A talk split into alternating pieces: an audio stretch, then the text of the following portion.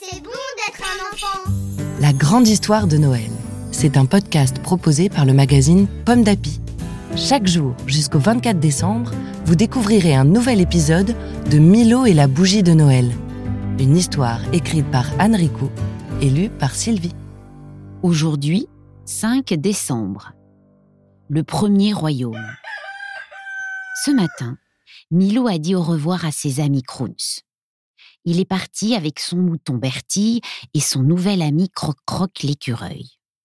Dans son sac, il a glissé la carte des royaumes voisins, une tente, une corde, une couverture en fourrure et de quoi manger. Il a le cœur un peu serré.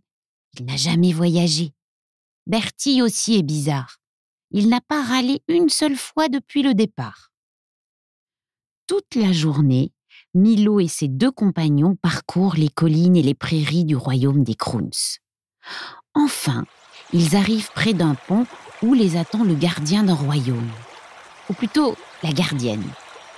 Celle-ci les regarde d'un air étonné. Il y a si peu de voyageurs qui passent par ici. Elle déclare Pour passer, il vous faudra répondre à cette question.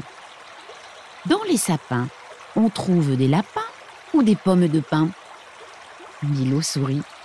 Le vieux lutin explorateur l'avait prévenu. Les habitants des royaumes voisins adorent les devinettes. Celle-ci est facile. Milo répond en riant. des pommes de pin. La gardienne s'écarte alors pour les laisser passer. Bienvenue au royaume des Booms. Maintenant, au dodo. Et demain, tu retrouveras Milo. Merci d'avoir écouté cet épisode de Milo et la bougie de Noël.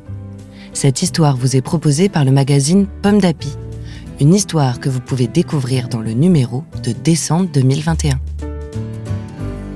Tipalato tichupupu, titapalo tichupu, titapalo tichichichou, titatalo tichi. Pomme d'api, c'est bon d'être un enfant. Un podcast Bayard Jeunesse.